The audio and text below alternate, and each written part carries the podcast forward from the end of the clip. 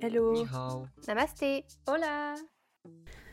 Salut à tous, bienvenue dans ce tout nouvel épisode du podcast Gérer où tu iras, le podcast qui vous partage les histoires de voyageurs qui ont pour seul point commun avoir visité la même ville. Pour cette série d'épisodes où vous entendrez seulement ma voix, je souhaitais vous partager mon expérience du voyage et surtout mon expérience du voyage en solitaire. J'ai eu l'occasion de partir plusieurs fois euh, déjà euh, en voyage en solo et je trouvais ça intéressant de justement vous parler de ça pendant ce mois d'août pour cet épisode, j'avais envie de vous parler de ce que peut apporter le voyage en solo, dans le positif comme dans le négatif, de vous partager aussi mon expérience par rapport à moi, ce que j'ai pu euh, justement en retirer après quatre voyages seuls et de mon avis sur euh, justement ce que ça apporte. Aujourd'hui, prenez votre billet, c'est moi qui vous emmène en voyage.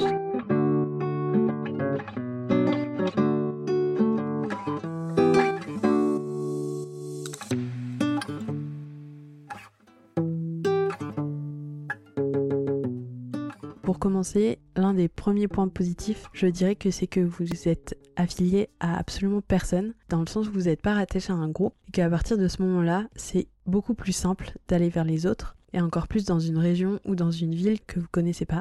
Quand je dis aller vers les autres, c'est pas forcément passer l'entièreté de votre voyage avec eux. Ça peut être juste demander un renseignement, un service, discuter avec le gérant de l'hôtel ou se lier d'amitié avec les personnes qui sont dans l'auberge avec vous. Si vous êtes en auberge, justement, c'est ultra simple de pouvoir rencontrer des personnes. On se rend pas compte comme ça, mais il y a beaucoup de gens qui partent euh, en solitaire. Si vous êtes en auberge, c'est encore plus simple de pouvoir rencontrer des nouvelles personnes. Et si vous vous entendez bien, de prévoir des activités avec elles. Le lendemain, par exemple, le fait de faire ça à l'étranger, ça aide beaucoup je trouve, en revenant dans son quotidien, à aller vers les autres et à être encore moins intimidé et être plus à l'aise en public avec des gens qu'on vient de rencontrer ou des gens qu'on connaît pas dans la vie de tous les jours. Sur ça, justement, je trouve que c'est un point qui est ultra bénéfique dans le sens où vous en ressortirez grandi en fait des rencontres que vous allez faire, que ce soit par justement les personnalités que vous allez rencontrer, mais aussi le fait d'avoir été vers les autres et ça peut être un tout petit geste, juste demander un service à quelqu'un que vous connaissez pas, si vous avez jamais l'habitude dans la ville dans laquelle vous habitez. C'est un petit pas qui euh, change beaucoup de choses.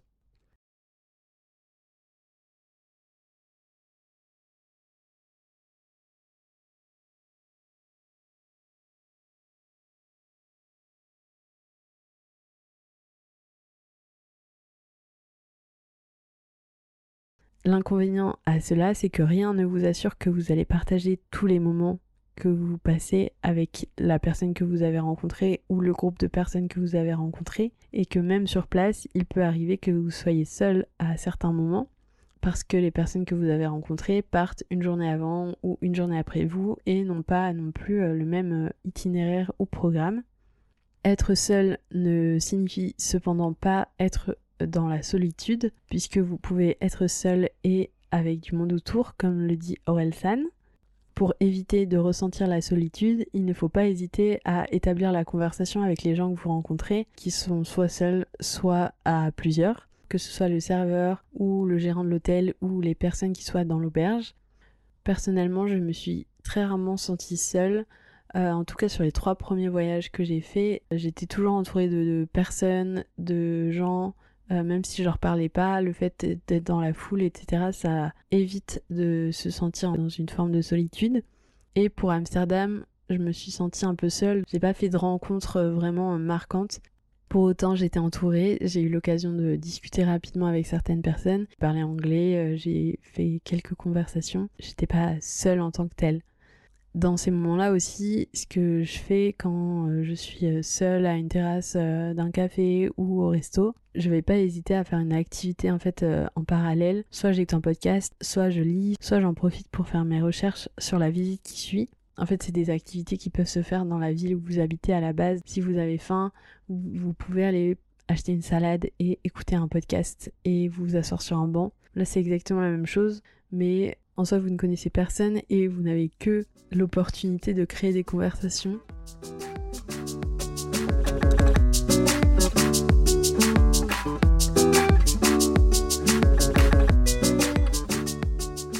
Et si justement vous voulez éviter ce sentiment de solitude, je vous conseille d'aller en auberge. C'est là où vous aurez le plus de chances de pouvoir échanger avec des gens et de créer des affinités. Il ne faut pas oublier qu'il y a beaucoup de gens qui voyagent seuls et qui seront dans le même cas que vous. Donc les auberges, pour moi, c'est indispensable si vous voulez rencontrer des gens. Il y a aussi un avantage quand on voyage seul qui est valable dans les pays euh, surtout non francophones si vous parlez euh, français, donc plutôt à l'étranger, c'est de pouvoir parler essentiellement dans une autre langue que votre langue habituelle. Sur un voyage de plusieurs jours ou semaines, d'autant plus si vous rencontrez des personnes en auberge, vous allez pouvoir facilement travailler votre anglais ou votre espagnol ou potentiellement euh, d'autres langues. Si vous avez déjà un niveau de base, ça vient vraiment petit à petit et à la fin de votre voyage, vous verrez vraiment une différence par rapport au premier jour et au moment où vous êtes arrivé. Si vous avez peur de faire des fautes quand vous parlez, il faut pas oublier que les personnes en face sont pas forcément bilingues non plus. C'est les personnes avec qui vous échangez peuvent euh, par exemple être allemands et ne pas forcément euh, être bilingues. Et vous êtes exactement dans la même situation qu'elles. Si vous avez peur de faire des fautes, il ne faut pas oublier que les personnes en face de vous sont pas forcément natifs d'un pays anglophone ou hispanophone et qu'elles peuvent être allemandes par exemple et qu'elles sont dans exactement la même situation que vous. Elles aussi peuvent faire des fautes et de mon expérience personnelle, les personnes avec qui j'ai eu l'occasion d'échanger, n'hésitez pas à me corriger si je faisais des erreurs trop grossières et c'était que du bénéfice pour pouvoir m'améliorer justement par rapport euh, à la phrase que j'avais construite moi, ça me dérangeait pas du tout et justement, ça permettait de m'améliorer directement au moment où je construisais la phrase. Il faut aussi pouvoir se dire qu'en voyage, on partage des moments avec des personnes qu'on ne reverra sans doute jamais ou alors on vit des moments qu'on ne peut pas partager avec les personnes qu'on connaît. Par rapport à ça, ce qui est le plus compliqué, c'est le moment de rentrée où vous pouvez évoquer euh, justement ce qui vous est arrivé, mais personne n'aura vécu en fait la même chose que vous au, même moment. Et c'est ça qui va être euh, plus compliqué, on va dire, dans les voyages en solo. C'est encore un aspect que j'ai du mal à gérer de mon côté et je me concentre plutôt sur les souvenirs et les moments partagés euh, lorsque justement je pense à ça. Un des avantages qui est assez intéressant justement de rencontrer des gens euh, du monde entier qui voyagent seuls, c'est aussi de pouvoir garder contact avec des personnes qui vivent dans plein d'endroits différents du monde. Si vous avez un jour envie de voyager, vous aurez un contact. Et ça, c'est plutôt assez positif, je trouve. Actuellement, je sais que si je voyageais au Royaume-Uni, en Allemagne, au Japon ou aux États-Unis, j'ai un contact là-bas qui pourrait me partager ses meilleures adresses, avec qui je pourrais prendre un café ou qui pourrait m'héberger. Donc ça, je trouve ça euh, plutôt positif et au final, euh, c'est plutôt un avantage sur le long terme de euh, pouvoir justement avoir des contacts partout dans le monde il ne tient qu'à nous ensuite de pouvoir euh, développer euh, ces relations-là et euh, pourquoi pas justement rendre visite à ces personnes que vous avez rencontrées par la suite et programmer votre prochain voyage justement pour vous retrouver.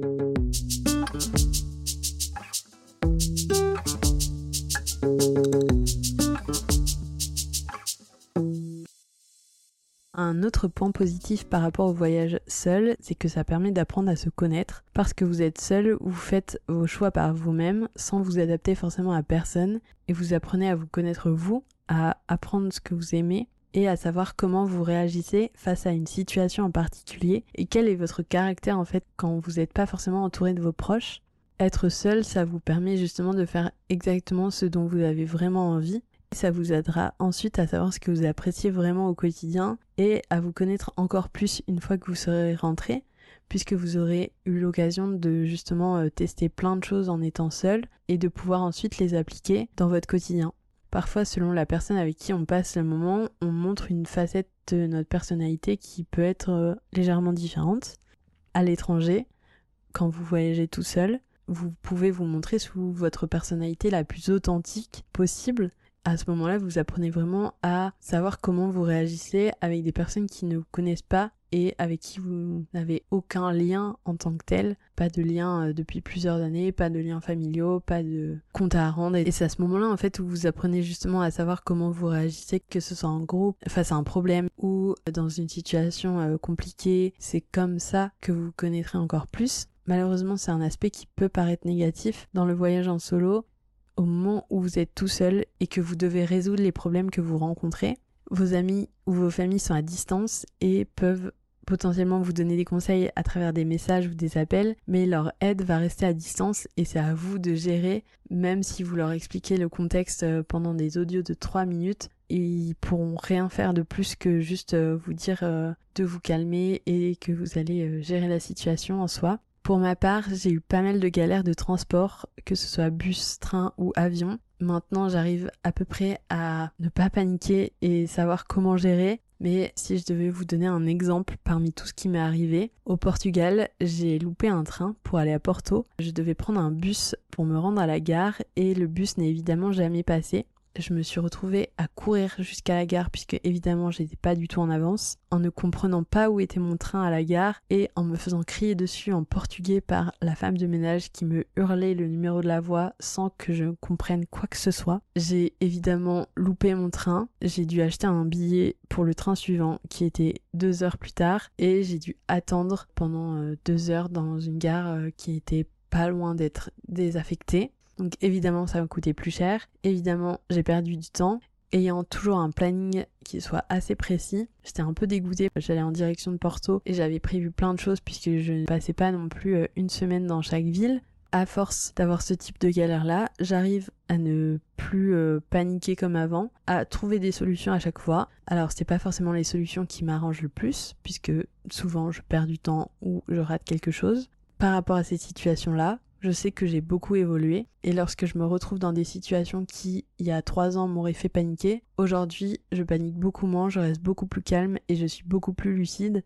Alors je pense qu'il euh, y a la maturité, mais ces expériences-là jouent beaucoup et m'ont beaucoup aidé justement dans le fait de relativiser par rapport aux situations et aux problèmes qu'on peut rencontrer. Lors d'un prochain épisode, je vous raconterai mes autres galères puisque c'est évidemment une des galères les moins importante, je dirais, qui m'est arrivée, parce que sinon c'est pas drôle.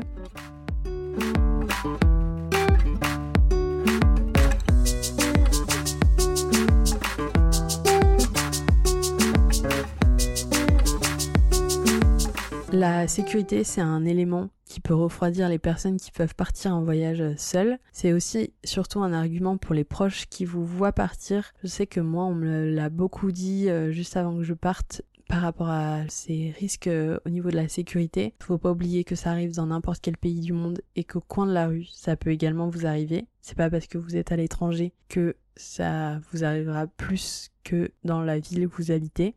C'est quand même important de rester vigilant et de vous renseigner sur l'endroit que vous allez visiter pour respecter au maximum les coutumes, les règles de communication ou euh, les règles de sécurité c'est aussi important de rester vigilant avec les gens que vous rencontrez, les inconnus dans la rue ou euh, justement quand vous vous baladez un peu seul, de faire attention à vos affaires et de ne pas prendre trop de risques en fait par rapport à ce que vous avez l'habitude de faire et par rapport à où vous êtes.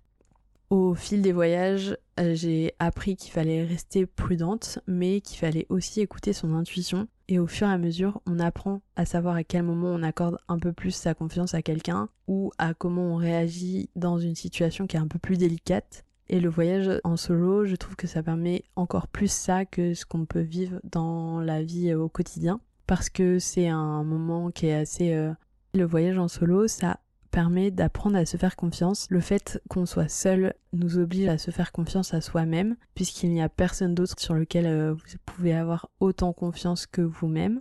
Il y a forcément euh, des personnes avec qui euh, vous allez échanger, mais c'est pas forcément des personnes avec qui vous faites entièrement confiance. C'est important de suivre son intuition et de faire attention à qui on fait confiance. Écouter son intuition pendant votre voyage vous sera toujours bénéfique par la suite puisque quand vous rentrez de voyage et que vous prenez du recul, vous avez vécu en fait plein d'aventures et de galères et on se rend compte de ce qu'on a réussi à faire après. Ça aide beaucoup pour ensuite oser réaliser d'autres projets ou s'affirmer davantage. Pouvoir se débrouiller seul dans un pays étranger sera toujours bénéfique quand vous rentrerez de voyage parce que pouvoir se débrouiller seul dans un pays étranger aide beaucoup pendant le voyage, mais aussi après, quand on prend du recul et qu'on se rend compte de ce qu'on a vécu pendant son voyage, on arrive à prendre conscience de ce qu'on a pu faire et justement de prendre confiance en soi. Par exemple, si vous avez osé faire une activité sportive que vous auriez jamais osé en étant dans votre ville dans laquelle vous vivez, ça peut vous permettre d'avoir plus confiance en vous par la suite et de vous affirmer davantage. Le voyage euh, en solo vous permet plus ça qu'un voyage normal où vous aurez moins osé parce que vous êtes dans une énergie de groupe et que c'est pas du tout la même chose que lorsque vous voyagez seul. Le voyage seul m'a beaucoup aidé à m'affirmer, à écouter mon intuition et à être beaucoup plus curieuse envers les autres. Et finalement, les quelques galères que j'ai eues, j'aurais pu clairement les avoir en France. Et maintenant qu'elles sont réglées, j'en rigole avec mes amis et ça me crée des souvenirs euh, qui sont plutôt drôles.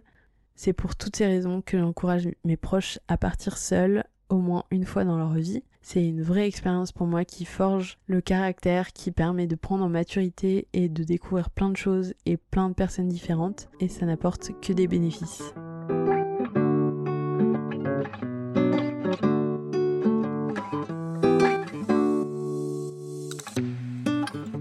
En attendant les prochains épisodes sur les villes, je vous retrouve la semaine prochaine pour vous partager un petit peu mes essentiels à prévoir avant de vous lancer vraiment dans un voyage en solo. J'espère que cet épisode vous aura plu. N'hésitez pas à me suivre sur Insta, at J'irai où tu podcast. On se retrouve durant tout le mois d'août sur la plage, dans le train ou en voiture pour parler du voyage en solo. À la prochaine!